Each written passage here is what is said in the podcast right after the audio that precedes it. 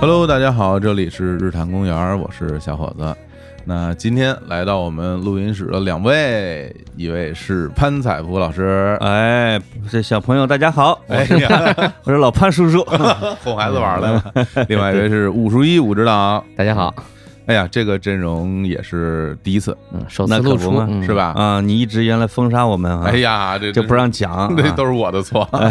这不过那个你们两位还的确没有在一起录节目，没有是吧对对对啊我我忽然间意识到这一点之后，你知道我喜欢谁，你就不给配谁，天哪啊，哎嗯呀， 你看，哎真是受不了你。嗯好嘞，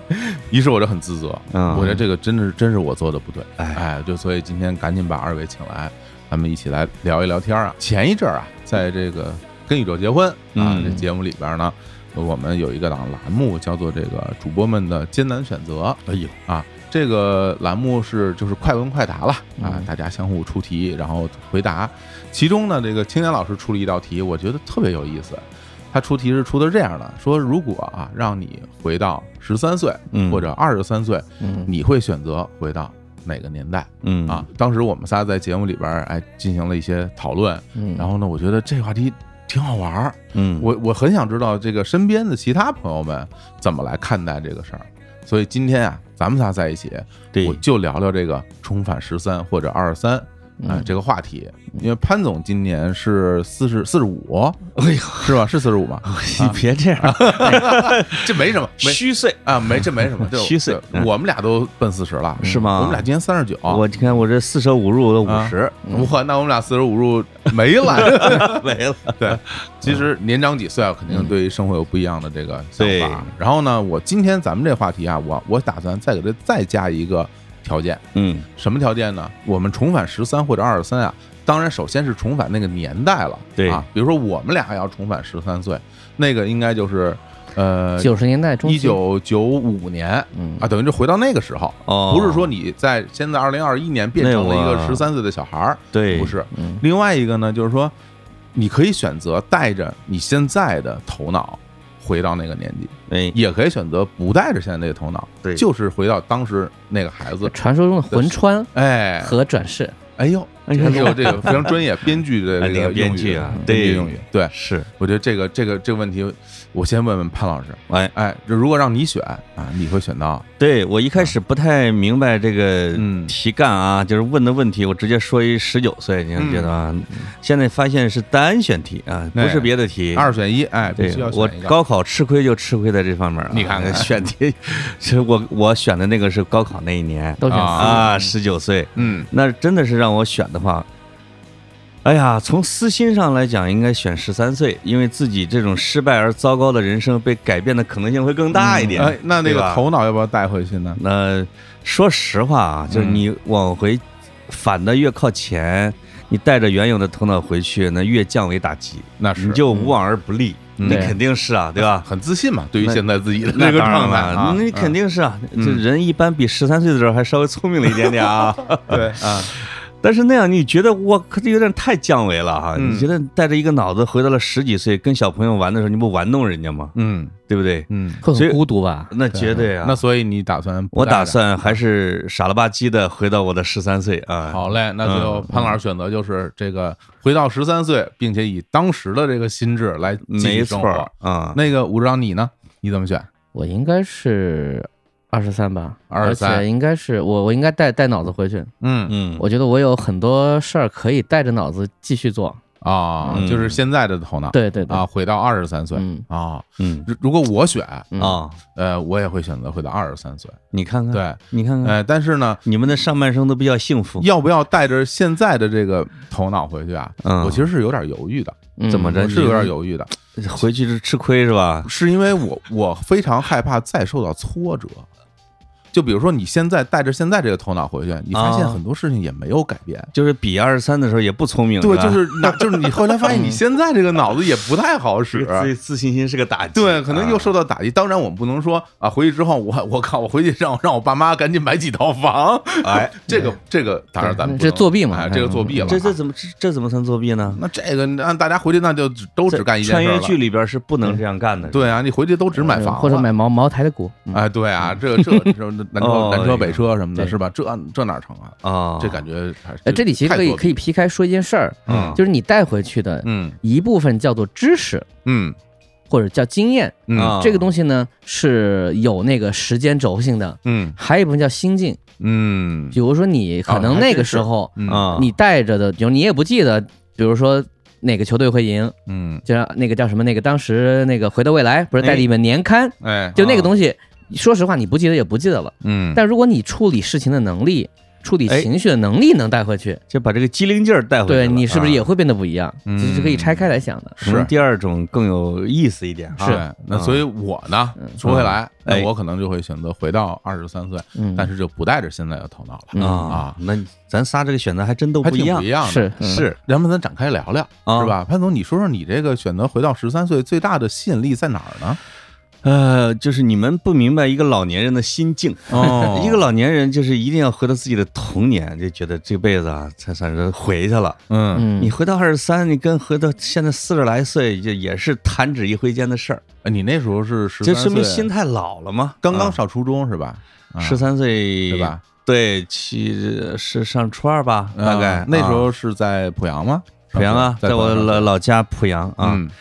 说实话，就是我现在稍微有点后悔我的选择带不带脑子回去这件事情，嗯，因为因为我的初高中挺幸福的，是吗？也没住校。嗯我们家呢，我们家离小学走路五分钟，离中学走路七分钟。我太近了吧！啊，我的整个初中都在打乒乓球，整个高中都在踢足球。嘿哎哎，那初高中也没是事是同一所学校吗？ 呃，初一同一个学校啊，哦，小学叫一小，嗯，初中叫一一中中，高中还叫一中。嘿，一看这学习不错嗯啊。我们那个城市到现在啊嗯，只有三十多年的历史，哦，也就是说，我上的是我们城市唯一的一个小学，唯一的一个中学，这样的啊没，所以我的。光上大学啊，嗯我的小学同学一块儿上同一个大学的，因为郑州大学嘛，嗯，十好几个，那么多啊！对呀、就哦，我的初我的高中同学里边，我的小学一个班呢，至少还有五六个呢。我天儿啊，你就这就是村儿，那就是一个村儿，哎，那我觉得你就这么玩儿出来的。挺厉害的。说实话，就是我的这个哦，对，是高中同学都没、啊就有小学同学有几个呀？会有很多走散的嘛，对，慢慢对淘汰而率且这个东对西，对对嗯对对，哎对呦呦呦，非常少了。当然，北京这城市比较大了，对吧？是当然？吧？但而且就是大家可能后来就各各自搬家，就是跟着父母、啊，跟着工作的原因，因就为到处我走。我们那个啊城市呢，它先建的是就是叫公务员小区和学校，哦，就是就整个在什么二号路一号路之间。人大、政协、建委、什么一师小、一中这家属院全在一块儿，功能区，你哦上，因为这是这是最早的这一片儿，嗯你得先成立他们嘛，对对啊，对你啊然后他们有指挥部，嗯，就开始修马路。那时候我在的时候，只有一条柏油马路，哇他们在修二号路 和三号路，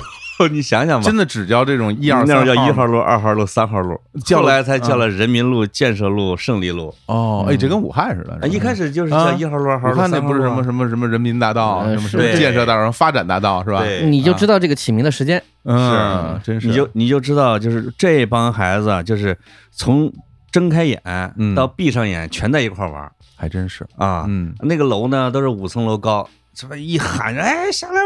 啦，嗯嗯整个喉咙就全下来了啊那，听起来挺幸福，跟村儿一样啊，嗯呃，跟嗯村儿一样。所以我就觉得呢，如果我带着我原来的脑子再回到那个时候，我还是玩了几年，就是没什么变化。是啊，但是我要真带着一个这个现在的脑子回去呢，就把我这帮小伙伴给坑了，嗯就是人家的女朋友什么之类的，我顺手就给拿过来你 了。怎么想都这事儿？啊，对对，我我又不炒房，又不买车的 啊，好嘞，嗯我就觉得这肯定降维打击人家所有方面，嗯嗯，所以其实有点犹豫。这就是我为什么当时愿意选十九岁嗯，嗯啊，十九岁是在我人生的最低谷，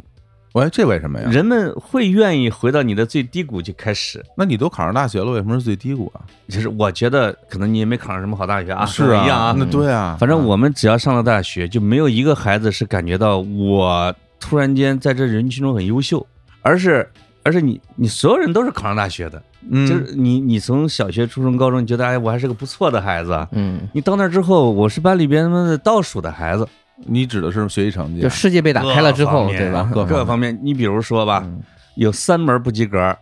到毕业了证就没了啊，啊结果第一学期两门就不及格，哎呀，什么英语、压政力治对吧？是学不会还是不好好学？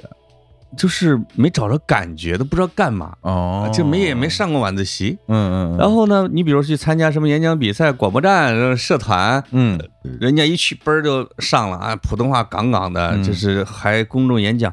咱这小城市村儿里边儿去的啊，就张不开嘴。哎，你那时候说话跟现在一样我吗？靠，那个是个那个那个，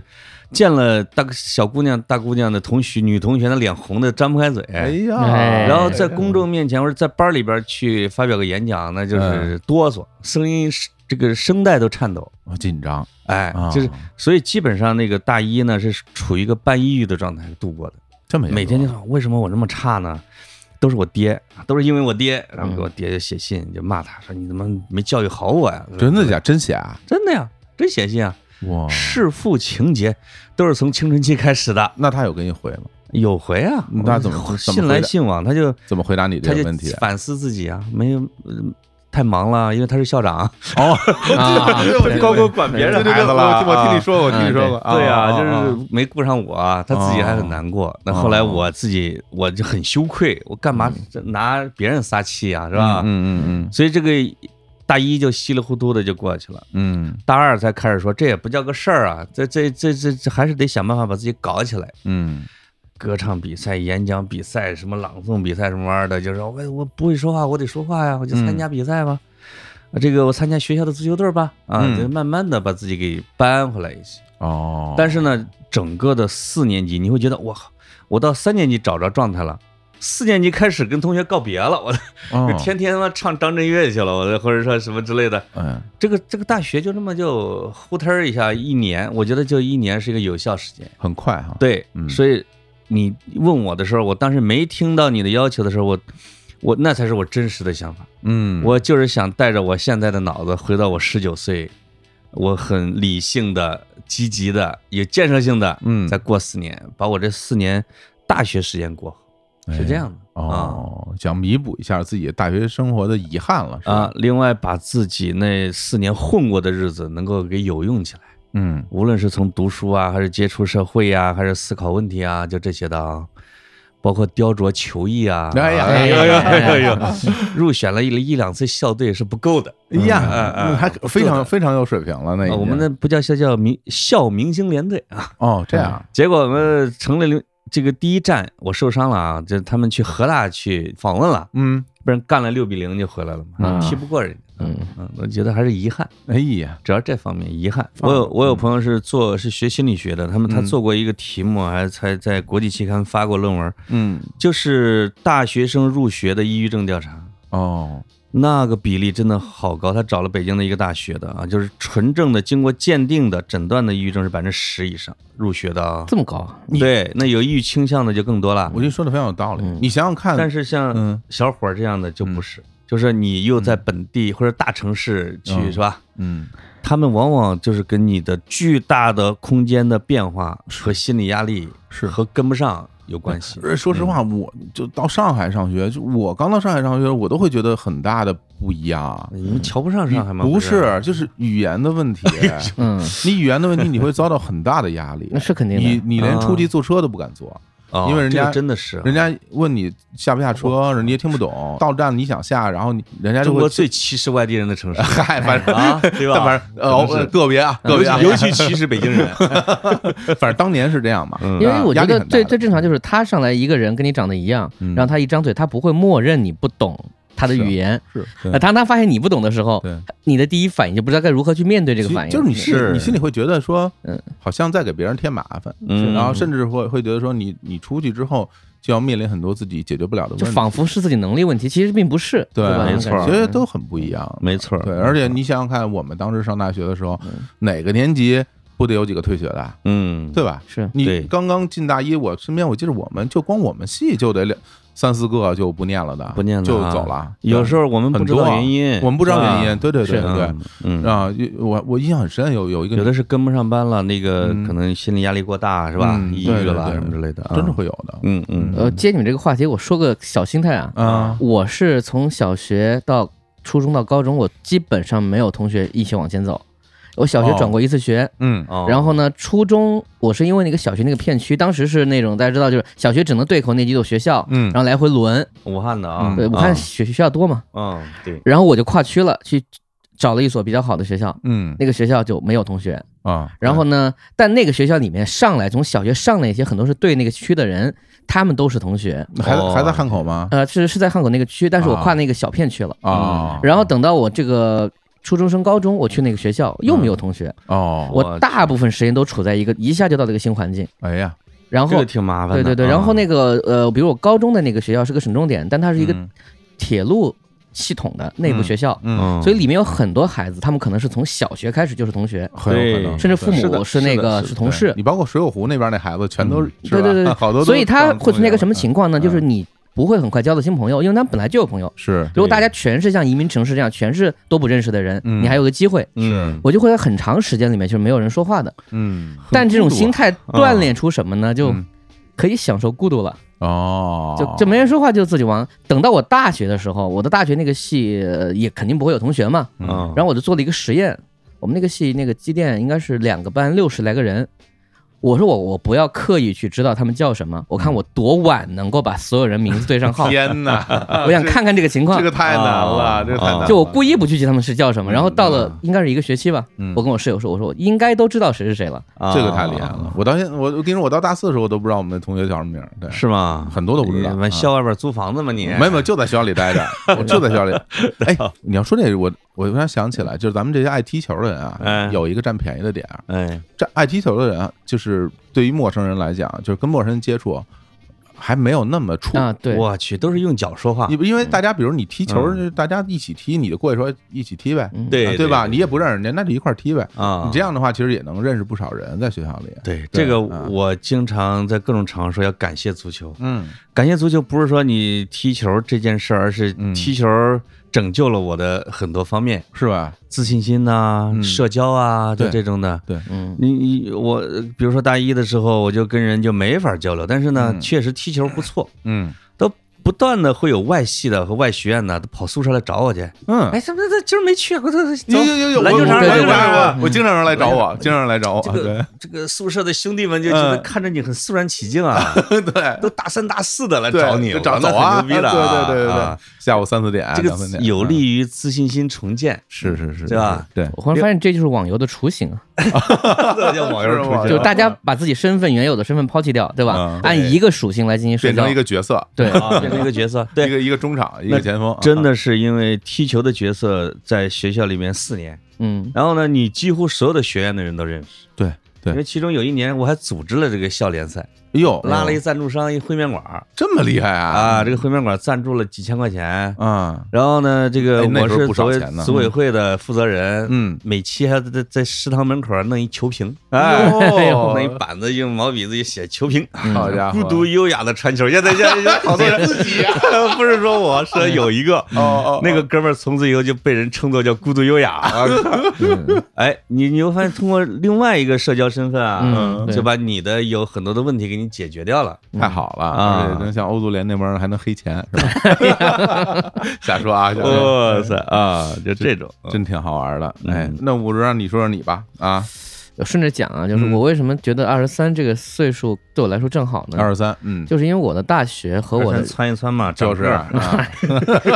二十三法定可以结婚了，对吧？我呵，原来为这哎个，没有关系啊，没哦有着关系急了，你没有看关啊，系是这样，因为我的大学的这个经历和我的人生选择完全没有关系，嗯，但是呢，又不是我当时能够决定的。我哎学的是个工科嘛，我插一句，你嗯你是要带着现在头脑回去哈？对啊，OK，你接着说啊。所以我我嗯并不觉得在那个学校里面，比如说我还能改变什么，因为我生在一个工科学校，嗯你说我现在想多看书、多学习，我什么时候都可以这这样做。嗯只有我出了这个学校之后，嗯我把文凭拿开，嗯，但我至少我的身份是在的，这个学校也还不错。嗯我再去做别的任何事情，我还算有一个机会。嗯而正好我回到这个时间，我带着现在的影片、书本阅读储备量，啊哎呦，就可以对于我来说可以省很多事儿。比如那个时候你看到的东西，呃这我这么说吧，就是这个没有高和低，但确实是和你看事情的角度是有一个量变到质变的过程。那你是满意自己现在看摄影角度喽？呃，相对还是吧行吧。嗯嗯，嗯对，那这里边我其实可以插一个问题啊，就是说，我其实是有点好奇，你一个工科生到走向著名编剧这条路之间啊，哎没没应该著名是非著有名应该是有一些难跨的小过渡的啊。呃，其实我这么说吧，如果说从我个人来说的话，工科生这件事情是一个意外，嗯嗯是因为正好我们家没有从事这方面的就是文艺方面事情的人。嗯我父亲在电大的时候读的是中文系，所以家里有很多文学系的书，但这个对他当年他来说也并不是一个爱好，嗯，而只是说他作为一个对吧工被作啊，对当务的人，在工作之后，他需要一个文凭，他是拿到这个文凭之后，他才能去再往上走。啊，那就拿了一个中文系的文凭中文系文凭，对，但 OK 他并不是要去做作家，他只是要在单位里电大面做事儿，对，嗯电大嘛，这个全国承认的，是嗯，啊电大第一届电大不脱产，这是他自己之前非常自豪的，哦就是他在上着班的时候，回到家要写东西，要写那个文学史，不是我们我们在这儿得给大家简简单介绍一下啊啊，这个电大呀，电大这个夜大呀，韩大呀，哎，啊函授大学这些这些概念啊，不要现在以为是黑话，这大是家正经的大啊。嗯家现在很多都接触不到了哈。这个电啊大呢，因为我有发言权，哎这个我媳妇儿就是中央广播电视大学的啊，哦是吗？哎对对对呀啊，给他他全国电大现在有好几百万学生，呃嗯你们叫叫湖北省电大是吧嗯？对广，广播电视大学它，呃最初成立的时候是一个什么形式啊？这个它是一个你坐在家里边可以在电视上看老师讲课呃的，那是没法去家里，那是还有一个专门的一个地方，呃，有电大是一个哦也有落地的学校，对哦，也有学校啊，不单单只在电视里看，呃，不单单只在等于说啊你就对着电视跟老师学啊，啊，然后最你最后考试参加统一的这个考试还是统一考统一试考试，对，哦很难，啊，有电大还有校园的，嗯还有校园的，嗯就是武书一他爸爸应该是线下上课的那种的啊，对哦啊，不一定每天，是吧？不？那不可能，他他每星他上期班的可人，能对，每对星期，对，每星期可能去两回啊，就那种，嗯因为这种情况，大家现在一想跟网课嗯画面几十年又轮回了。对就是他用一个有限的教师资源，尽可能服务想要获得教学资质的一些人。其实是对在当时一个特殊的时期，有很多人过了这个应届高考的年龄，呃因为大啊学数量少，大学录取率低，嗯好多人是失去了上大学的机会，嗯但是他们也需要继续教育，嗯所以他们这个这个这是国家提出来的，嗯就是你老爸他们第一届啊，在北京电大的有一个著名的毕业生，我就因为我去他们学校看啊，啊 我，们优秀毕业生嗯啊，第一届姜昆，对姜昆，啊哎呀，好啊 呃，中央电大的啊，啊，电大的啊，中央电大毕业生啊哦这是这是政府承认在政公务员系统里边嗯是承认你的职级的，哦，承认学历啊，对，承认你的学历的嗯然。后呢，这个那个夜大是一什么概念？啊夜大夜校是多一些哈，那个嗯是走读的形式哈，那嗯呃，我他有一个很大的一，个范围是给工人、青年工人，对对对啊对对，白天上班，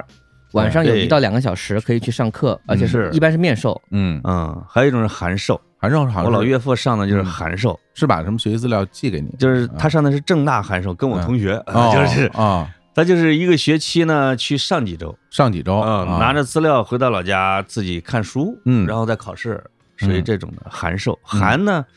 信函的意思，是哎，对嗯对对对，他就是他比他比电大那个他他函授他是要不怎么去学校的那种，对，宽松一些。嗯嗯，哎呀，这些形式好像现在也不不太常见了。我啊看现在那个北京有一叫什么什么开放大学，嗯好前身就是嗯呃，那就是我老婆上上上班那楼，哦国家国家开放大学，哦，你不知道所以这这这叫这是跟外国学的，跟英国学的，啊，就是原来的中央广播电视大学，后来改名了对，啊，中国最有钱的学校之一，这是吗嗯小生说的啊。天哪，你想想，他一个总校，他要下边几百万学生，哦，考试要收钱，卷子要收钱，教材要收钱，我哎呀， 我这我有一次偶尔就就是普通的老师啊，嗯就教的稍微好一点，他各种收费、卷子费、书本费，他一年的收入是过百万。真的假哎呀，的？这个这个这个，千万别说出去啊！啊就是啊，千万别说出去 啊！这你也敢说？哎你啊现在不行了 啊！啊所以我说回来，就是说，咱们是觉得大学生好像太多了，嗯是事实上还有更多的人还在这个外围想获得成嗯绩。那个时候，大家花那么多精力争上去之后，你是不会去想我的大学生活是什么。对对对，啊你能上已经感觉很感恩了。能上就对就很嗯对对挺不错了。嗯那那你那你要二十三岁改，你觉得会改的更好吗？比你现在？就是我刚刚说的嘛，就是我当时觉得我上那个学校本身，它能给我的东西和我现在啊的人生很多东西没有关系。嗯它的那个环境导致我出来只能做就像我之前说过，我同学大部分在什么美的呀、 嗯，什么华为啊，哎呦，就是他是完全另外不同都的比人你生。混得好，嗯，就是工资都很好嘛。对啊，然嗯后也可能在一些比如说被呃大浪淘汰的一些，就是说机国有械电子类，厂是吧？对那就比如种说啊嗯呃一些怎么说，大学生在自己没有想通自己能干什么的时候，嗯肯定是根据自己专业走。但是对我是在大学期间明确知道了，我是不会跟我的专业走的。这个你很你嗯这个很上大厉学害就开始写文章、发表文章了是吧？对，，写影评，然后在学校社团哎呦，排话剧，哎呦呦呦，然后也是在这过程当中确认自己是不是否能做这件事情，哦，包这挺括在难得很的多事情上去处理那些，比如说演员没了，嗯怎么么去找演员，嗯哦，怎么去在人数不够的情况下，争取能在换景的时候把这个景给换了。嗯可能这个戏本身并不会成功，但是嗯极快的去增加了自己处理危机的能力。嗯哦嗯这是可能在比如说别的时候你在那坐着是不会碰到的问题。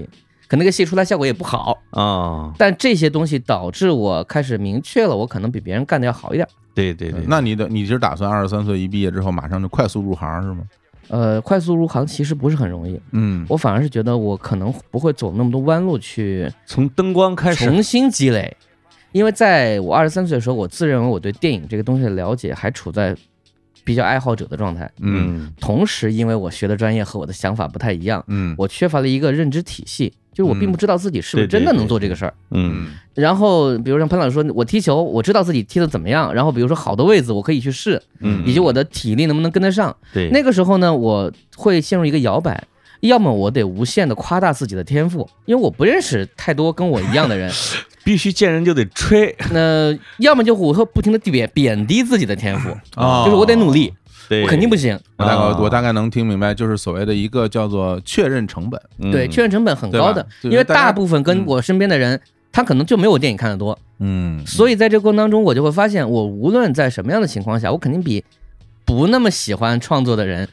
对嗯要想得多。那这有什么意义呢？这是没有意义的。以可是我要找到跟我同样的人，一方面是同好，比如对 大家都在想嗯这个事儿，你才能相互促进。啊，这个成本其实是很那 高的。你要带着你现在的脑子回去，你的意思你就可以脱颖而出，直接就可以跟李安合作 了。呃，这这个需要看运气。啊李安不也在 家里？对感吧？觉你这种穿越回去，这个有意思啊！不是你拍《卧虎藏龙》去了。说这个，因为啊关于编剧这事儿吧，我觉得潘总是有发言权的。呃嗯而且我作为一个失败的编潘剧，潘是吗总还啊开过一个这个编剧的一公司是吧？啊哎，我听他节目工里作室啊哎提过工作这室提过这事儿啊，啊，那三十多岁的失败经 历啊，这都是嗯那时候就想，这是从市场角度来讲的啊，这这十年前了，成立了一个叫东郭先生剧本工作室。嗯那时候就觉得，我天呐，火啊！我的那些同行啊、朋友都去了，李海鹏他们都都都都搞剧本，就是什么你都能写剧本啊。嗯，我就召集了五个深度调查人物、娱乐记者，就这一类的啊，嗯再加上我们六个人歃血为盟，就按了血手印儿，每人百分之十五的股份，弄一工作室，全部写纪实类的故事，嗯，都是你都是之前踩过的，嗯是吧？有这个坐监狱冤案没死，后来活着回来的，嗯有专门踩过去黄海那样的那个故事啊，就海里面大逃嗯大逃杀对那一嗯类的啊，韩国那个哈，对啊他们都是亲都是自己经历踩过的，哦那我那呢就是他们的头儿。啊嗯哎，我说我给你们找活儿，嗯哎，你们来写。这个剩下的百分之十股份，我们森林弄一木屋，每年谁要有剧本，谁去那儿关那儿写去。啊闭关创作哎，对呦，对，那时候就是这个王小山啊、张仁超啊，我就呃宋方金啊，我就说哎有什么活儿给我介绍啊，啊 哎人啊家都鄙视的看着我 啊，嗯就是我问全永先，我说老全，我要写剧本，你我拜你为师行吗？嗯我就说你这没事瞎搅和什么呀？你踢球吧你！哎 你知道说做编辑有多苦吗？什么之类的，我不知嗯 道，呃嗯真不当知道当时不知道哈，做了一年多，嗯拉了两个小活儿，结果那帮人都忙的哟，都当主编去了啊，就是 哦这根本就不写， 哎呀就，黄了。但是这个几年过去，有嗯一次吃饭，他拿着那血手印儿呢，潘总嗯兑现 吧，兑现吧，哎，问我呢。嗯 那我自己后来就去互联网公司上班去了，是是是是，啊，嗯我也这就是半途而废。嗯那吴老师见到这种半途而废的半吊子编剧，真的太多了啊！呃，我觉得其实还是回到写东西本身，嗯就是如果你没有办法和活人比，那么你可以去和那些离你特别远的，比如说成功的人士，嗯或者一些成名的作家，你去看。但是呢，我我觉得大家都会有一个阶段，就是你从一个爱好者，从一个仰慕者，嗯真实的把它变成你的同行，这个是需要跨越一个阶段的。嗯那当然了，就是他比你强，肯定比你强，但是呢，他到底是哪儿好，就是所谓的见山是山这个问题嘛，对吧？哦你最终知道你可能这辈子也赶不上这个人的时候，那你是不是别干了？那嗯但也不是，你还是有你的特色，你有你生活的你的时代，嗯对你还是可以记录你能写的东西。对，但在此之前呢，我们喜欢一个东西，肯定都是从那个仰视的角度开始的。对，嗯我觉得武书一说的特别对啊，嗯一个一个方面是跟古人比啊，嗯你你你能不能比得上人家是吧？就像王小波喜欢卡尔维诺，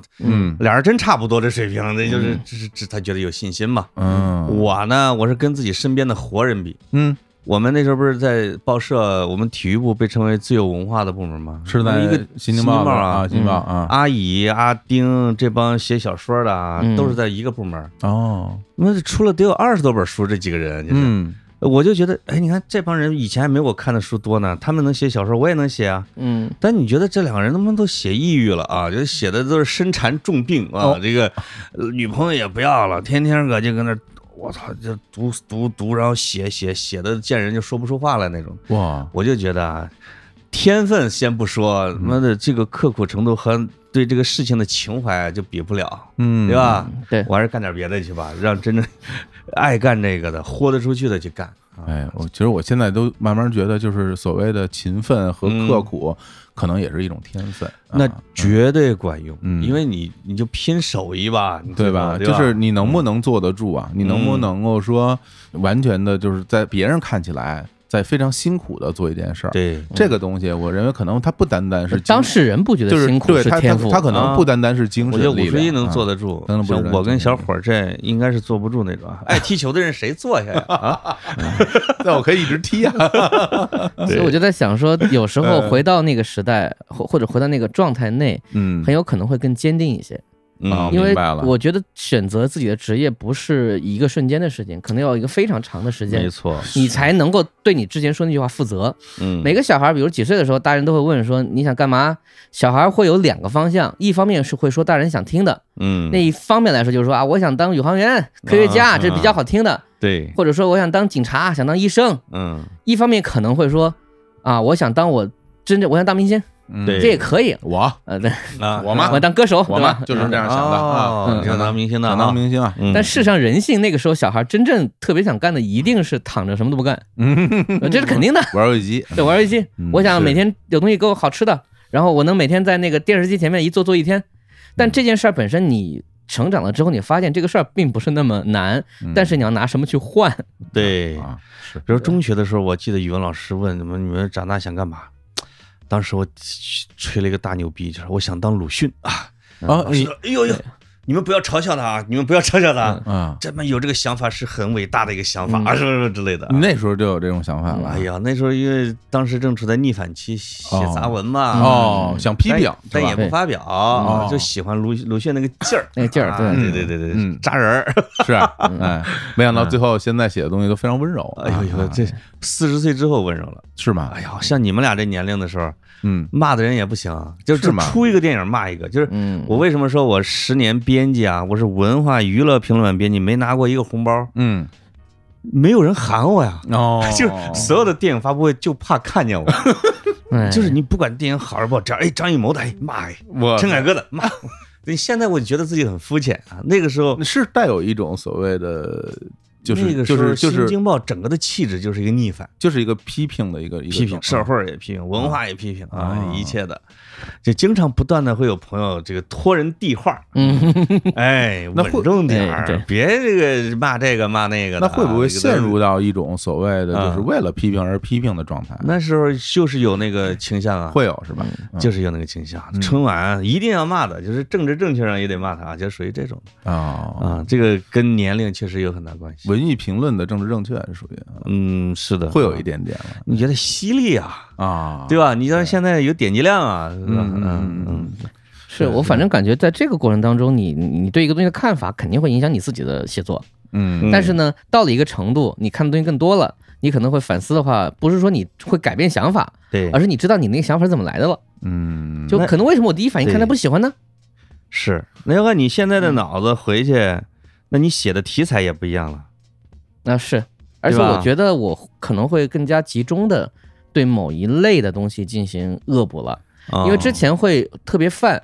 就是你，比如说你，对你说啊，我现在电影看的少，那一个人看一两千部电影，这就是个起起步。哎呦我去，那个哎呀正常往下走，肯定你什么都想看，你那么多好片儿。对，但是很多片子可能看完之后呢，你会有一种感觉，就是你会走向一个哦，这片是好，但我个人不喜欢，而且你知道为什么不喜欢。嗯，那么对于这个事儿来说，你除了体验之外没有别的价值。但你作为学习，你可以看更多对你有帮助的东西。哎呦，那听完你们俩说啊，其实我我不知道我这总结对不对啊。嗯啊，其实潘潘总啊，想回到这个他的这个大学生活，啊哎，其实主要的目的就是为了让自己能够在这个大学生活当中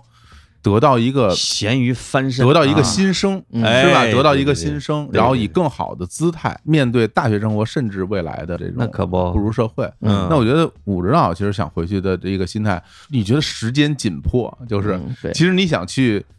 更快的，其实进入到自己呃的对，你可以这样说，对就是如果说有这个机会，对我嗯来说只不过是让我人生又多了让多比别人多了就几十是年的多青了春的一些那个时间创作对时间对，因为因为也许我能做得更好，因为去尝试和寻找，因为我觉得这里边包含两个原因，嗯，就是一个是说我找到我想做的事儿，这是第一个，嗯我觉第二得个是吴总嗯，从毕业就找到了，对吧？他就是要走直我就我线就甚至他没有走，直线甚至他啊没有毕业就找到了，啊对吧？对另外一个就是说我试一下我能不能干，嗯，这是两两个两个事儿，对对吧可？能然后你想把这个对时间缩短，然后让你更坚定的在这条路上可走下去。能武术一呢，就是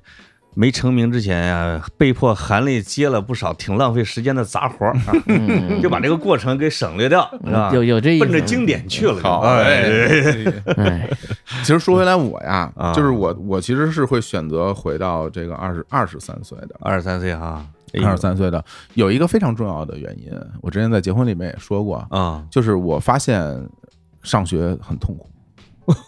略过去算了哈。，对，就是我不是说就是和大家的相处不好，嗯，我和同学们的相处就是我觉挺得好的我觉得还挺好，嗯啊，当然有可能有我的同学觉得跟我相处不是特愉快，啊 这一定会有这种可能性啊嗯。但是我是会觉得我和就是在学校的生活、对，学习以外的生活的部分，我觉得是还挺愉快的。但是上学这件事儿，我现在认真讲，我觉得是不我是不喜欢的啊，我觉得很多就是觉得很煎熬嗯啊，每天还得做课堂啊，反复的在课堂里坐着，你不我是学农业的吗？不是，啊我学计算机的。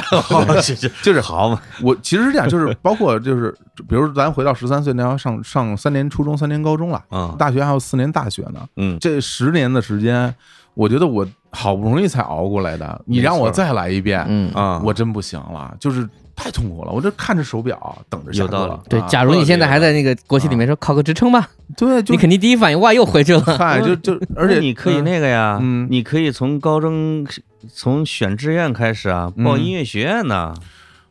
我发现我也没有那么喜欢音 乐， 就是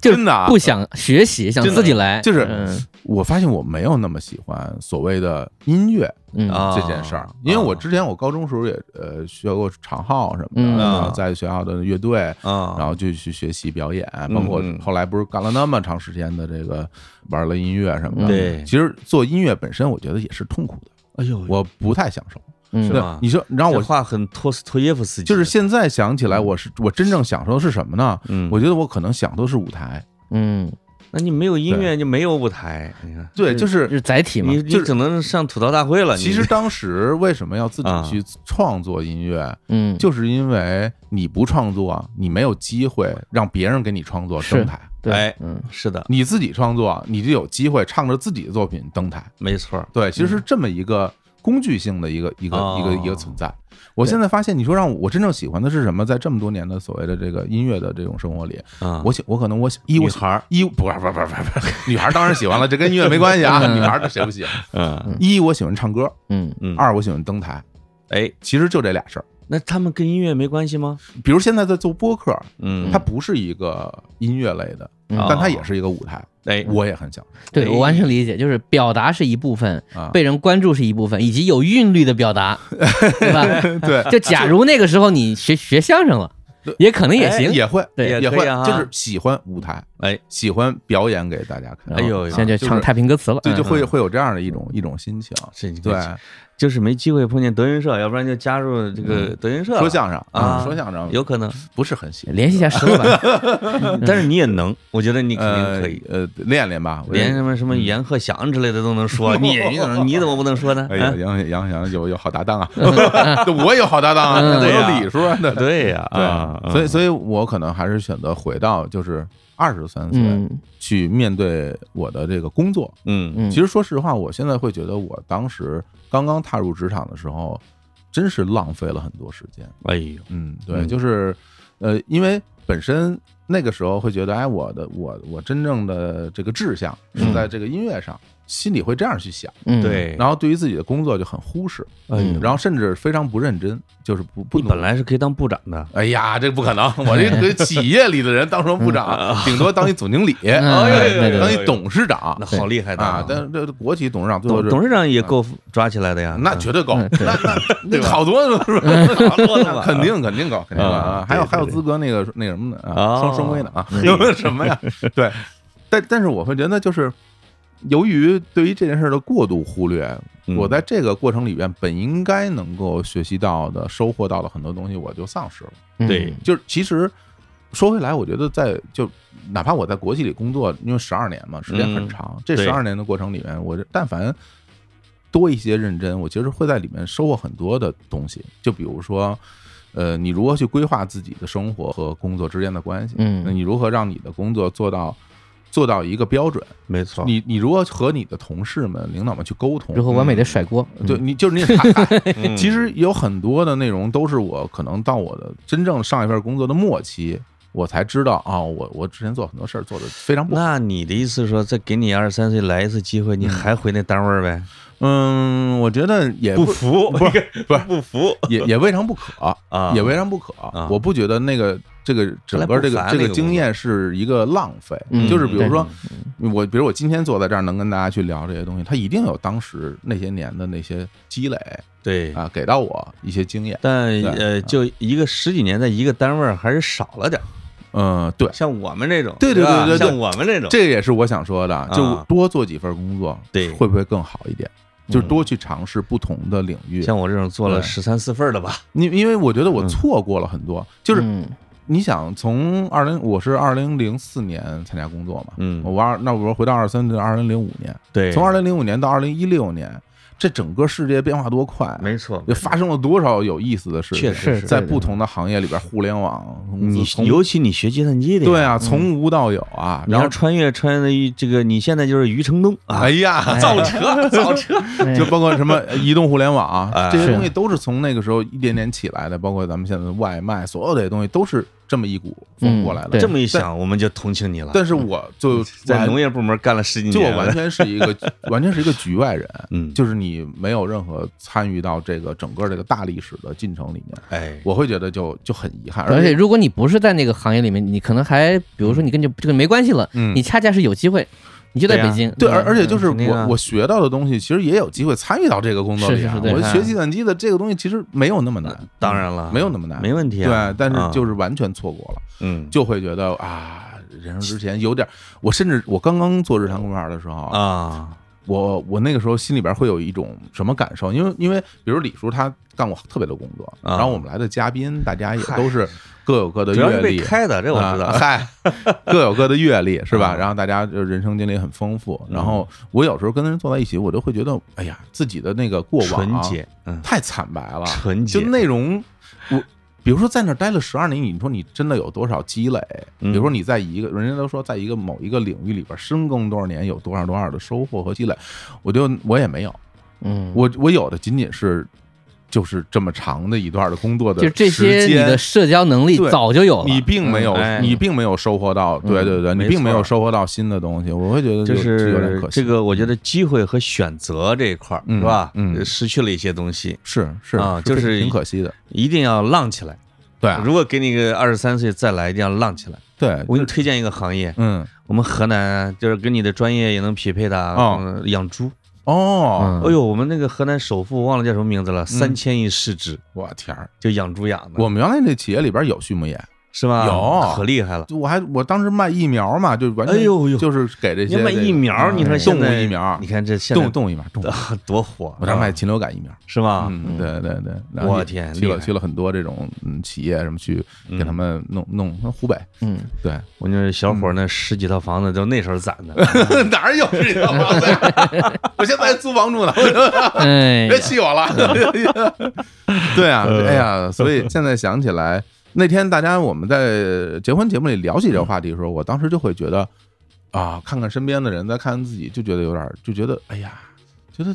真的有点遗憾。嗯，然后呢，好在呢，你说从一六年到现在做这个播客这个事啊儿，也对，做了五年了，嗯我真是觉得这个五年的日子过得真的比我之前那些十几年那日子丰富多丰了，富太多了，嗯学到是太多东西了，整个是人的成长也非常的明显。没错，然后刚刚在咱们对谈的里边，我会感感受到感受到一点啊，就比如说。呃，比如武指导，他是很早就知道，就找到自己想要的东西了，对吧？你比如你上大学的时候就知道自己对这种感兴趣，是嗯但潘总，其实在我心目中啊，我啊我我要直言不讳啊，在我心目中，其实你的第一身份是个作家，我是这么看待的啊哦。对，因为我对你了解是，就我知道你很早了嘛，对对吧？然后呢，然后我也知道你写评论，然后在在报纸上，但后来你自己出书了嘛。对，对于我而言，一个人一旦出了一个书，哎呦呦他不是那种明星自传式的书啊，嗯那哎是，是一正经出《十字街骑士》，啊！我一，看，我说哎呀，潘总，你看里作边家是，你看讲故事了，作开始家，作家，啊作家，作家。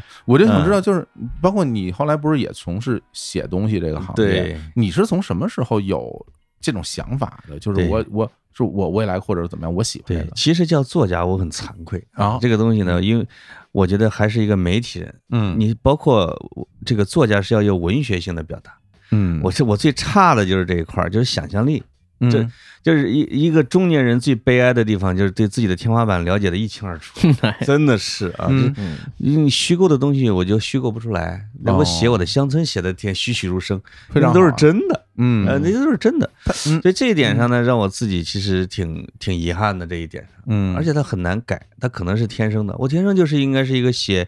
评论性文章的人，有可能啊。嗯另外，或者是说写散文的人，嗯，但是不是不是像王小波那样、卡尔维诺那样，我完全虚构的那种的没有。嗯那我其实真正的开始写文章，啊，那也没有文学梦。这好多人是不信的，说你怎么不可能啊？你肯定是嗯孜孜不倦呐、嗯嗯，就是读书的习惯是有的，就是从小就是嗯村儿里边一共三本书，真的嗯就几本《射雕英雄传》，到处找那几本书，就是还分散在各个家里边。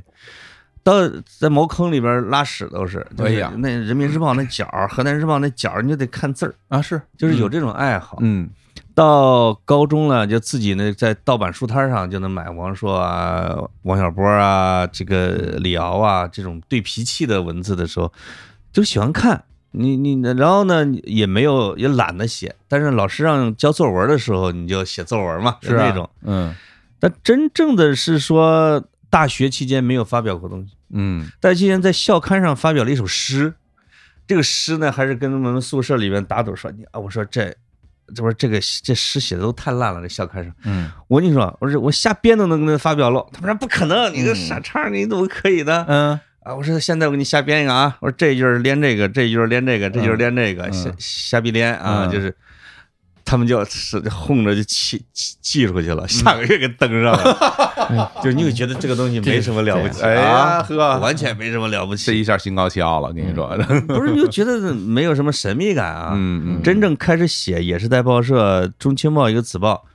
这个突然间我是校对，当时突然间这个专栏版编辑说，耀军儿，嗯，有一个人那个稿子毙了，我操，嗯缺一个，我现在没稿儿，你要不给我写一个？我当时就战战兢兢的写了一个什么米卢跟理想什么足球瞎写的那种零距 离，啊，对对对对，零距离采访什么对理想零距离采访米卢调侃， 你 你写这 哥们个你啊，一千字儿，哎，补上去了。这哥们儿说，哎，他也懒，我觉得啊，也是个懒编辑。这样吧，从下周开始啊，就是叫潘这个叫什么你的什么专栏嗯，啊， 你那时候有起这潘载夫这笔名了吗？嗯，好像还没有，还没有从那儿开始有的。啊，他就跟我找说，一个，从这篇米卢开始，这就是你的专栏了，你就写吧。反正这一个不负责任的报纸跟给编辑给不给专栏钱？给啊，两百块钱一篇啊，那还不错啊，那是不错了零嗯零一年啊。对那那相当可以啊。对呀、啊就是我平生正经发表的第一篇的文章是专栏，哦，就他们就不能理解这个事情。哎，潘老师上大学是学中是中文系的，是不是？嗯呃啊，广告，广告啊，哎呀，啊，新闻系广告学专业，广告学专业。调剂的，哦嗨，学校哎啊说服从不服从调剂，就像这个职业表里嗯边儿。对对对对对你本身写了报个服从你调本身剂报的是哪个系新闻呢？是哦，新闻系想当鲁迅呢嗯啊，对哦吧？哎，怪不得把自己定为分儿比较低。低，嗯啊啊就是调剂的广告班，那一帮人都是分儿低 的，因为这是第一个广告学专业，哦，没人报，是给就我弄过去了就跟我当时上那个计算机系似的啊就头一头一届，嗯之前都是数学系老师过来教的，啊大家也不是特别懂，啊是对，所以写作对我来说不是一个梦想，嗯也不是像武淑一这样的说这个情怀是吧？我一定要当编剧，嗯，是真的是从职业开始的。那你怎这什么是个职业你什么时候知道自己能写的呢？好多人认为我写的评论不是评论，是杂文儿。嗯就那个杂文选刊后来老用啊，什么啊这个杂文什么什么各种选刊老用。他说他们那个老杂文家呀什么之类的，说你这个啊你不应该写时评啊，嗯浪费啊。嗯哦，哎，你应该写这种杂文，杂文是作家们写的啊。那这杂文跟这个评论有什么具体的区别杂文呢？跟时评，时评就是八股，就是这个事情啊，什么什么，我的观点是什么什么之类的啊，嗯嗯表现了我们国家要推进法治和民主什么之类的。嗯杂文是从讲故事，哎，嗯喜笑怒骂，就是鲁迅的那个写法，哦，可能讲的是史实，但百分之七十其实在讲古的古古代的东西，或者说以前的事儿。对他这有什各么种联影系射对喜笑怒骂，嗯然后再加上一些调侃，嗯他们觉得就行有一些文学色彩，哦，然后他们就觉得你是一个杂文啊嗯，杂文家。后来有人说是杂文家啊，再后来慢慢的就写一些散文啊、回忆啊，就那种的，他们觉得哎，这个好像慢慢的靠一点了。嗯如果老老实实的像个手艺人一样去学，是也能成为一个还不错的作家，我觉得啊，嗯哎嗯比咱那种文字功底，是咱们兴趣太广泛 了，兴趣太广泛了。啊，呃在编剧上还浪费一年嘛，这不 是？哎编剧还是不浅呀，哎，啊，是这一点上是也是，如果能把我调理回前边的那那那些年头，嗯，我可能会把我的这个螺旋式的路径给调的直一点，因为单刀直入我，嗯别那么瞎浪费啊！我我不知道现在啊，嗯就是至少在我们那个时代，嗯就当一个作家嗯，是很多年轻的小孩儿啊，这个内心的一个向往那当然了，啊，会觉得这余个华啊我会觉得这个那职业想想还是挺神圣的，还是挺呃，厉害那的啊个时候字变成千字嗯，不是很容易，对啊，嗯就哪怕一个学生自己在校刊上坑了点什么东西，大家都还是觉得挺厉害的。就我是比如我小时候，大家就是学校里老师会问嘛，说你以后长大想干什么？那嗯大大家说说的最多那时候说最多工程师哦，啊，我那我们那个时代工程师好像觉得是最厉害的，嗯对是吧？啊建设嘛，哎，嗯工程师，对另另外就是科学家，嗯，哎哎呦哎，科学家也是非常热门的一个选择，还对穿看着白来大是上褂的啊理科班啊，拿着试管是吧嗯？这个都是。然后其除此以外，我觉得可能就是作家了。好多作家啊呃，尤其很多我身边的女同学，对于这个对呃这个写作啊、创作都是很很二有兴零趣的零几年，就是我嗯毕业的时候，作家是处在最凹的低谷的，哦，就是八十年代、九十年代的时候啊，嗯那时候都是海子的时代啊，北岛的时代啊，嗯，那作家神圣到天上去了，企业家是摆摊儿的，大家其实现在很难想象，对啊呀、对吧？因为现在你很难想象说一个我作家去受到万众敬敬那是仰。 F 四的那个什么设计，是不是会有一些所谓的偶像感，甚至那当然了，在大家的心目那中？不是所谓的，是真的很偶是真的会有对跟那些老作家们、老老老诗人们玩的多嘛？说嗯我的天哪，天天晚上都是姑娘追着你，哎啊呀，都都爱的奉献啊，哎那种呀，但是到了我毕业的时候，就是民营企业哗就起来了，嗯啊诺什么包括什么诺基亚、西门子、摩托罗拉，经济上来我们了毕了业都都往那儿跑，嗯嗯，是的是没人说想当作家是吧？啊，对想当记者。那个时候记者在那个时代还行，是还是黄金时代嘛，是对吧？是那个时候，嗯嗯，就就作家那个执念就没有，就是属于冷门专业了，嗯 已经属于啊，嗯嗯嗯嗯嗯而且我感觉有一个很明确的一个点是，啊，王小波说过嘛，说我嗯认为人有此生是不够的，啊，还有失意的世界。嗯呃，有一个点确实来自于人们在很长时间娱乐生活本身不是很丰富的情况下，嗯文学本身其实承载了娱乐的一部分功能。嗯，是的，哦就是比如嗯说大家现在都知道啊，什么小视频啊，或者什么打麻将啊这些东西，嗯它逐渐的会把你碎片化。嗯但那个时候文学没有那么高，是因为很多人只要他认字，嗯他也愿意老老实实看个苏联小说，是的，也看个国内的那种，比如得奖的小说，他对这个嗯东西来说，他不然他干嘛呢？长夜漫漫，电视机买不起， 就这个对感觉，就是书本身没有那么离大家那么远，嗯而现在大家会有一种感觉，就是说读字这件事儿本身都挺远的，没你能不能错给给个视频我看一下？这就是武叔一他们造的孽，嗯就是娱乐时代来临之后，严肃思想和文学就去求了，嗯，对？吧？就基本上就去求了。就是原来作家是英雄，你嗯像雨果什么之类的，他是发表一个宣言，那整个国家会震动的。嗯啊，那你现在就是一个纯手艺，在全世界范围内的作家都是这样的。嗯啊，它不是一个改变世界的工具。所以那些有英雄梦的人，以前是巴尔扎克、斯当达，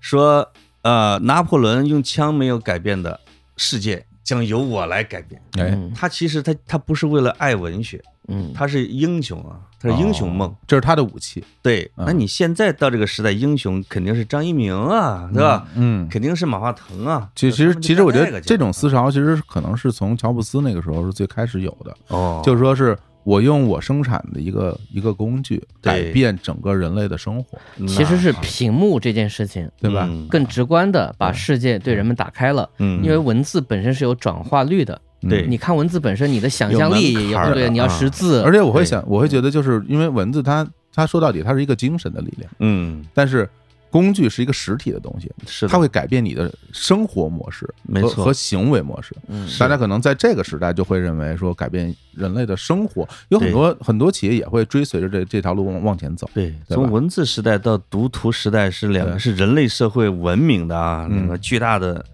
门槛儿嗯啊，就是这边儿跟这边儿啊，嗯这这边儿就是因为其实我觉得图像更接近人生活的本质嘛，对吧？嗯，就是你你你看到的其实是图像，对，文字是还是一小部分人干的事情，它需要转化嘛？嗯，对，它需要对抽象。啊咱们正在做一个，中间态的东西，没啊错，声音声音是对吧？声是音的啊，没，错没错，嗯对，所以那嗯我自己觉得，我觉得我要说一个事儿，就是我自己对于我的规划和定义，最早的时候其实不是编剧，嗯甚至也不是作家，嗯我其实是想做导演的。但是在我的那个学生时代，一直到大学毕业的时候，做导演这件事儿是羞于启齿的，嗯，因为做导演这个事儿，这个词、这个身份，第一会被拔得很高，对，第二它专业性太强了。嗯，当一个对小孩儿只是因为喜欢看电影、看电视剧或者看书，没错，他想成为一个导演的时候，别人第一反应是你凭什么？对为什么会有人让你当导演？这个在大陆呢，导演是导演系的人来干，对，对吧？或者是老板干的事儿。嗯，他他跟那个香港的电影市场还不一样，嗯你场记就能当那个时候啊，就是任何一个职位都有他自己不可或缺性，嗯导演只不过是在那个位子上做事儿的人。其实我觉得是这样，就是很多人啊，嗯都会把自己身边常见的那些职业当做一个啊、这个事儿或许可以，嗯但是对于自己离自己比较相对比来说比较遥远的这个职业，就会认为这个东西哇，一般人干不了。嗯，对，就比如说你说你说我我想当一工人，没有人会嘲笑嗯，你，因为嗯大家身边都是工人，啊嗯对？吧？但是你说我想当个医生，别人就说哇。医生那得学习特别好啊，嗯哎，那你得有有有技术啊啊，嗯有本事啊，嗯就觉得呃也不是不可能，嗯是吧？你认真上学上医院，最后你也能当医生。对，但你说我想当一个偶像歌手，嗯这一般人可能就说，哎呀，就凭你，我都不知道路怎么走。对对吧但实际上是因为他不知道是是怎是么来对成为这个东西，嗯所以没错他就会认为所有人都都不可以，没错，对吧？比如说嗯，你抛出说我想当一个导演，对于很多人来说，什么是导演？对嗯如何导演要干嘛？如何成为一个导演？对这个事儿可能他就不了解是，就不知道包括我觉得作家也一样，嗯一个人站出来说我想当个作家，很多人就会嗤之以鼻，你做他自己心里不知道该怎么成呃为作家，对，没错，对，没错嗯因为你包括你提到编剧这件事儿，嗯我就坦言，我不知道一个人如何成为一个编剧，嗯我甚至没有看过剧本儿，嗯嗯我都不知道剧本长什么样，嗯结构什么样子，嗯如何从从零到到到有是如何剧出来的？简单，你要啊看左边老有一串字儿日日日日 日，嗯对后面后边有夜外夜外夜外外那外外，外这什么意思？这是 这这个日就是白天，白天 哦，外就是外景，哦，有场景啊就是嗨最简单的说法就小是时候没什么学到到，了，对你看对对这是学到了剧本和小说最大的区别就是它有场号，对啊对有地点，然后后面会跟一个日夜和内外，那 那就就看起来就不一样了就。是一幕一幕的是吧嗯但？它其实并不是，就是真正的剧本的格式、写法啊和小说还是有很大区别。是哦，不是要写成分镜每一幕呃，啊那个是一个不断推进和细化的过程。哦，它剧本可能是这样的，最专业的剧本是话剧的剧本，哦，然后是电影的剧本，嗯，最流水账的就是电视剧的剧本。这样啊我现在正在看《士兵突击》的剧本。啊就是日日日日，有点老白天，我操， 我就为什么日日的 啊？哦，啊，那就比较简单嘛，啊，嗯，对，但是就是说从，从我也开始不知 道，我也得得去问，去买那个剧本书，对，嗯然后看见好多剧本书一地方，这是照着电影扒的吧？嗯啊，其实其实很多时候它的原创的那个剧本儿和实际拍出来的有很大区别。嗯是的，还有一部分是叫文学剧本，比如说他为了再赚一道钱，嗯本来原来写的很粗糙，到要出书的时候呢，我都多加些文学的描写，让你看读起来更爽口，对，嗯，这都有可能。这样的哇但是我我原来就是我看那个斯蒂芬金的那个《肖申克救赎》的时候，嗯他不是四季嘛，对四对个对，小说，嗯，我佩服这个人佩服的五体投地，就他其实写的是一个小说，嗯但是他实际上又是一个剧本，嗯因为他的叙述的方式，一个场景一个场景一个场景，导演其实真的是对美式小说很多，照那个拍就行了那对就对直接拿过来用就是哇，了。那那个电影里边那些牛逼句子，就是人家小说里边的嗯嗯啊，原话原话，哎，潘总，我不懂嗯啊，就是因为我发现有有这么一批作家，嗯，他的这个小说特别容易被改编啊成电影儿，对，比如说刘震云，啊对吧？，啊，比如说严歌苓，对啊对对，他们有很多的作品嗯，啊，都会，包括余华，是吧？他们有很多作品都会改编成影视化，嗯这个是和他们整个的写作风格和习惯有关系，还是说他在创作的时候会想这些事儿呢？这个得问吴老师，啊这这这这专业的呃问题要啊从三个角度讲，啊啊， 你看哎呀，来要你看哎呀，太好了，哎我就想哎哎对有一部分作家嗯，他的文学性略呃低于他的故事叙事性，哦，比如有很多小说，比如说比如伍尔夫的小说为什么不好改？嗯因为很意识流，嗯对你在读文字的过程当中，它带着你东一个时间，西一个时间。我记得很清楚，最早他伍尔夫一个小说讲一个女女女生看墙上钉子，嗯就那个钉子，他就想了很多事儿，其实把快把一生想完了。嗯这个东西本身是没有办法直接改成剧本的，对嗯因为我要充分理解你的意图再改。对但有些作家呢，他就喜欢讲故事，对，我整个故事讲的清清楚楚，A 是干嘛了，B 干嘛了，那么改的时候就很简单。是还有一种原因是，很多作家他很会面对大众讲故事，嗯就有些故事呢，可能大众不太感兴趣，我写成一个小说，大家一看也不太好改，是就这个事儿太小了或者太大了，对或者说只有呃阅历和阅读习惯到一定程度的观众能知道这个这故事在说什么。没错，那么有的人，比如说你说像严歌苓是很典型的，他喜欢写大时代下普通人的变化。对嗯这个东西你一看哦，我知道这个时代是什么，我也知道这个人的性格是嗯什么，比如像什么那个第九个寡妇啊，啊陆犯焉识，呃包括那个安娜，那个叫什么，就是嗯哦，我一看这故事，我知道我天运这个人的命运嗯是如何的牵动着我，啊，嗯而且就可以改了。因为正好严歌苓生活的青春啊，就是在文革，嗯对他又是文工团的人，对那他他他最擅长写他自己的那一段经历的，正好跟这个大时代扣上了，对嗯也特别容易成事儿。像那《芳华》里边那些，对对对，嗯，这个我觉得吴老师说的就就是特别好，就是有时候文学性特别强的作家反倒是不好改编嗯啊。这个我们我们都老看麦基的故事啊，嗯就是说这个文学和修饰什么没有用，啊在电影最重要的剧本就是你的故事的核心怎么样嗯，啊，你故事核好就可以就可以，就哪哪怕他文笔差，哪怕它没关很系短，是吧？对对啊，但还有一点就是，有的作家他写这个剧本的时候，他是有画面意识的，嗯，就是可能这个这场戏我都得改掉。但这个小说的这些画面，我可以直接拿来用，嗯比如他设置了在这个地方有个桌子，有一个什么样的一个一个一个杯子，杯子里面倒出来水、热气、蒸腾和这两个人的这个情绪是相、嗯相得益彰。可能这个画面本身读的时候，你脑海当中就深深刻下去了。没错儿，有很多小说作家，其实那个特别美国特别常见，他是按照页数去写 场号的。嗯呃，有个对很很典型的例子，就是那个《达芬奇密码》，嗯，啊，它差不多四页一张，然后就换场，丹布朗啊，哦哎，就是它就能够。呃，你就能感觉到，我看完这个小说，我不管内容啊，我就跟看到一场电影差不多。嗯非常准确的在描嗯述。尤其美国的一些小说家，他两部分转型，一部分是记者转型的嗯啊，记者转型的他会这个邮差总按两面铃那种的啊嗯，花边记者，嗯还有还有那个马克吐温，嗯他们会讲奇闻异事儿。是还有一部分是编剧转型，嗯你像那个写那个了不起的盖茨比的那个啊，他之前就是好莱坞编剧，菲斯杰拉德嗯啊对菲斯杰拉德，嗯他写的这个小说里边，他就是你觉得的一幕一幕的，嗯画面感巨强的，嗯包括金庸写武侠。金庸以前除了报社编辑啊，他也是剧本儿，他是编剧，是嗯所以他你会看到他用的武侠小说啊，包括这个令狐冲出场什么各种，跟电影的剧本儿跟话剧挺像的。啊，这就是金庸为什么特别容易改编成电视剧，而古龙的不好改哎，这么一说还真是啊。古龙那很多都是感觉，对，是吧金庸的是按照推进一幕一幕，他是有这个意识的嗯啊，往前，走的。嗯，古龙的是一出场就牛逼哄哄，到后来还是那样的啊。对，杀你就已经死了，是吧？对是吧就对古吧龙古的龙不是是意很好意改境，古龙更多啊是意境，你把意境拍出来就对了。对，但你如果不按这个意境走，它它有些对话是笑话嗯啊，，但有时候它本来哎也写的是笑话，呃，古龙呢适合王家卫拍，是吧？是对嗯《东，邪西毒》嘛，对虽然啊虽然是金庸的故事，那是拍的 古龙体，对对对 对对。古龙体啊。哎呦，这个这个真的挺好玩呃，的，所以就是回到这个话，就是说有些作家本身他写的时候，他特别现在很多作家，嗯他就是为了卖版权，嗯，他会有意识写的好改，明没错白，他有他的啊作作品的诉求。其实是有一对个先决的条件在这儿的，是对是如果特能够别卖典出型去的就最是好，了啊经常好莱坞经典说嘛，就三流小说能改成一流电影，嗯哎，就三流小说是最面向大众的，嗯对所以他在被文字载体转化为画面和叙事逻辑之后，他的损失最小。他要求你几页一个高潮啊，嗯是吧？这个跟电影的这个要求有点像的，是，哦，那你拿一本《知音》，岂不是能拍二部电影了，是吧？嗯 哎有有可能里边好多故事啊，嗯对，另外还有对吧啊少数的，就是说又可读又牛逼的，嗯其实呃刘知音恒那余种是华文那种字嗯，刘恒啊，嗯，哎余华是活着活着啊在，兄细弟雨中呼喊，嗯，哎呀，刘恒的那就是张艺谋改编的就更多了，什么老井啊，是吧？嗯？哦对，啊呃，就这一，类的，嗯，张大明，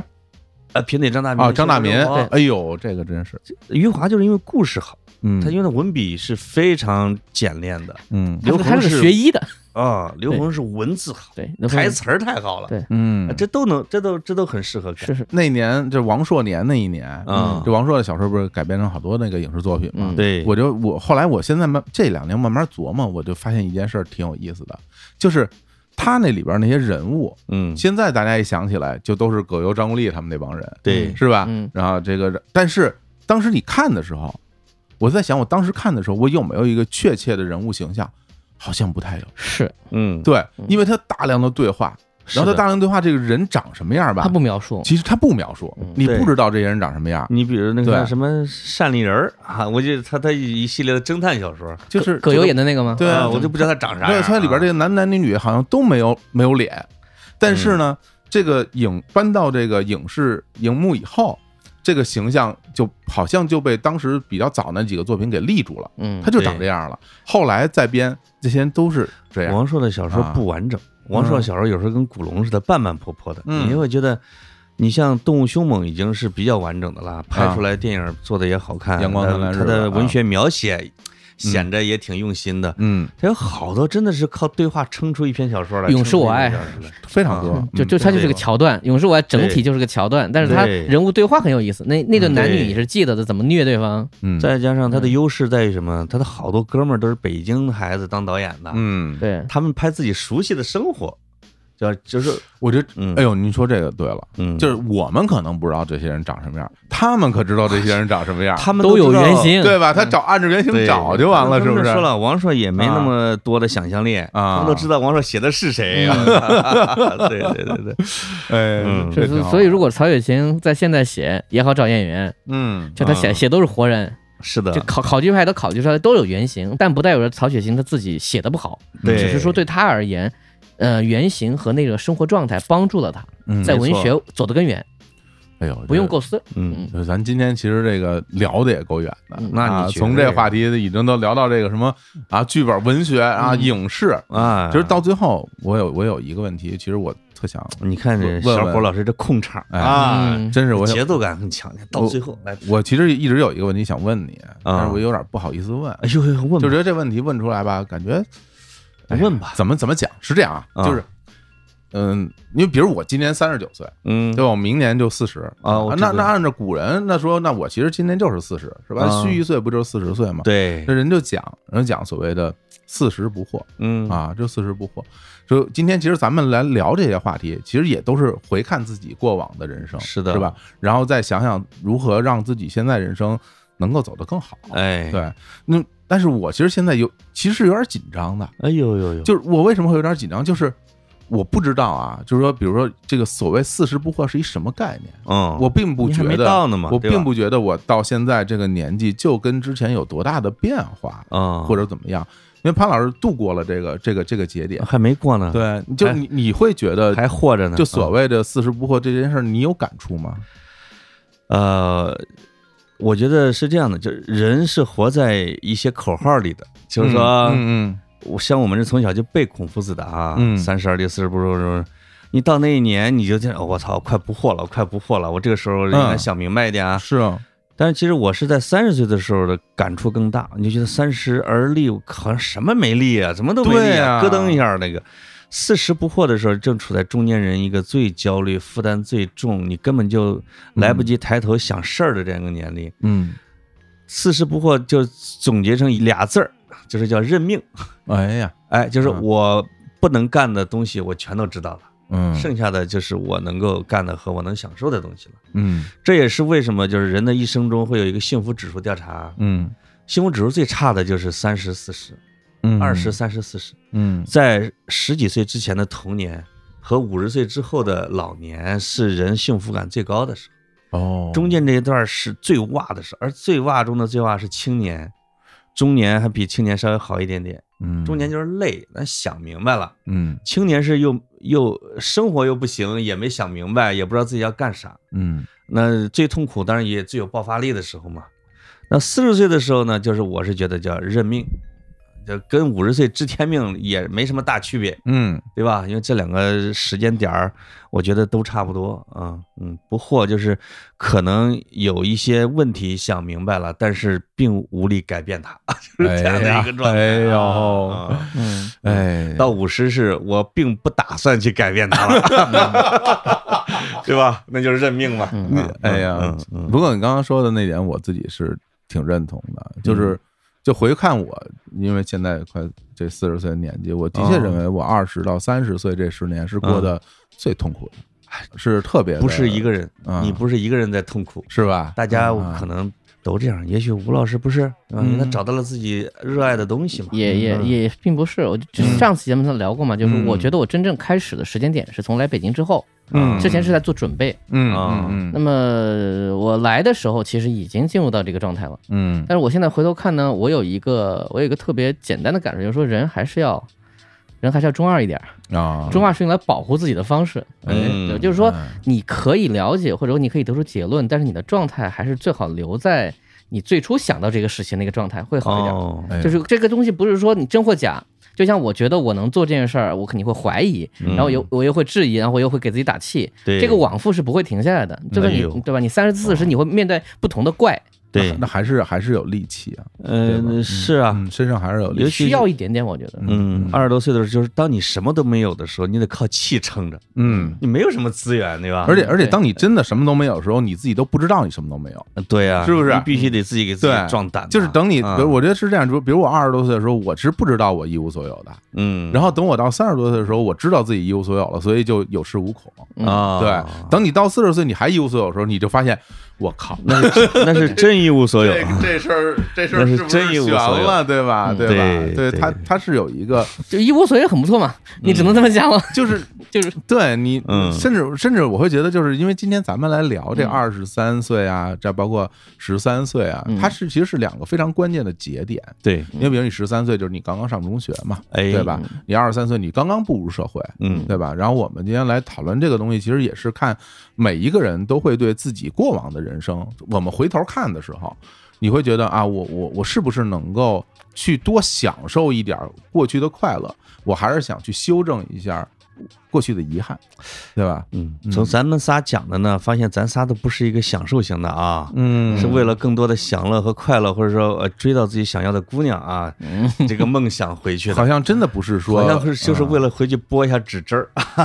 别让我浪费那么多事儿。对对对，好像都带有一些对，还有一些想做的事儿。对，都对带有一些让自己变得更好或者弥补遗憾的心情，还是对，还是嗯对，我说个装一点的话啊，呃，王家卫电影当中《一代宗师》嗯嗯最后有一个总结的话，嗯叫做三个阶段嘛：见天地、见众生、见自己。嗯，这个话也不难明白，但是我觉得按我们这个话题来说的话，你当初你从小地方往往往大的地方走，嗯，往更高的位置走，往那个和你旁人想做的那种普通享受生活不一样，你要做得更好，嗯这都是在见天地。嗯见了天地的过程，你一定会有失落，因为你本来不属于这个地方，嗯嗯，所以你嗯一定在努力的去把自己往上抬。或者与之匹配吧。对，这个过程肯定是很累的，嗯，对，但是你一旦待下来的话，你才会看到你想看到的众生，不是说之前不是众生啊，嗯，啊，那个部分你才会觉得说，哦，原来我也可以不上来，我在下面也行。哎，但这个过程不会是在下面看得见的。对对对对，对吧对对对，必须得经历过。对啊嗯我在二十多岁的时候看书，你也能够明白，很多人都在三十岁说过啊，有些生活状态你是能够共情的，是，嗯但是你回头去看的时候，你也会觉得说，那个时候我不能那么想问题，对，你不那么想，你才会走到这一步。嗯，没错但我最后呢，我是觉得，呃，你说十几岁也好，二十几岁也好，对我来说，我的画面我一直都是一个以记忆力很好、嗯自豪的人，这跟青年很像，嗯什么都记得。哦他的照片照的也多，我也照的也多，嗯什么时候一看我都能记得这是几月几号，可以啊一个什么事儿，真厉害哦，我在哪拍的菜。就是就这种感觉， 就这这顿饭跟谁吃的，有时候看那个菜我能想起来，哦嗯，于是我就会有种感觉说，那些日子那些自己离自己并不远，但那个自己肯定不是现在的自己了，对，嗯所以陪着自己走下去，其实是一个很快乐的事情，哎哪怕自己变化嗯变化不大也行。嗯嗯，没我错觉得见自己这个事儿想通了以后呢，那自己到底是多少岁不是特别重要，嗯，但体力还是需要意识到的，健康啊什么这个东西是这是另外一个话题。哎是的嗯，嗯真是，反正我们这个说来说去啊，嗯，想回去是不可能了，啊，呦呦呦呦是吧几？个老男人跟这白日梦， 对啊，畅想了半天还是啊，梦还想回什么十三二三，没什么大戏了啊。也不一定。嗯，哎呀，这最近这个经常会听到说谁谁谁退休了之后抛妻别子，自己弄一小车流浪去了啊啊，啊啊，或者说还有一个六十岁之后去国外去上大学去了，有或者什么之类的有就为了自己圆梦什么之类的。嗯哎，那些人就想好了之后呢，但是并没有放弃梦想，嗯，这个也挺好的，这个也不错。我觉得挺厉害的，嗯就是我总总之我自己会觉得，我的感受就是还是有一得有一股劲儿吧，啊，那是得有一股力气，没没错，力气可以帮着你向前走，也可以嗯帮助你去化解那些不愉快或者是不如意的东西。嗯有的时候没力气减弱了之后，你没有办法去化解自己的那些负面了，都是对的，吧？就是你嗯你自处都有点难。没错，对没错啊，所以就是哎，今天聊这些，我觉得特别好，就是哎也,、呦呦也是能够从你们俩身上，我也看看大家每一个人对于生活的不同的观是点，吧大家都不太一样我。但发是现当了当时小伙子的目的了啊啊，，学习，从我们俩身上 挤点鸡汤，哎，吸星大 法，哎呀，挤点，真的，我嗯我我必须要再重申一遍，就是我之前在节目里也讲，就是今年我的确是非常的想要跟大家聊天。嗯，就是我非常想从大家身上听到一些一些一些东西，对对，，这这个状态也很好，就是录节目的时候，不不单单在作为一个所谓的纯粹的表达者再去挺好的再去表达啊啊，去倾听大家的这种嗯想法，然后去感受感发现受了大家。我们就是你的汤药。哎呀， 哎呦，我们来了就给你哎呀喂点药喝，那大佬喝药哎，啊， 喝药了啊！哎，嗯，好好，今天特别感谢两位，感好谢潘老师，感谢武指导，谢谢老。五，谢谢小伙儿正好，我啊觉！得我们这个形式以后也可以多多开展。可以行，没问题，嗯。行，那对今天就聊到这儿吧。好哎跟好大嘞家说拜拜，拜拜。拜拜。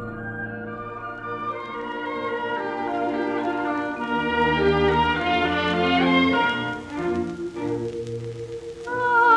花不常开，好景不常在，春花结小梅，绿色相思带，今宵离别后，何日君再来？可忘了这份亲情的小菜，人生难度几回头，似花更何待？来来来，喝完了这杯再说吧。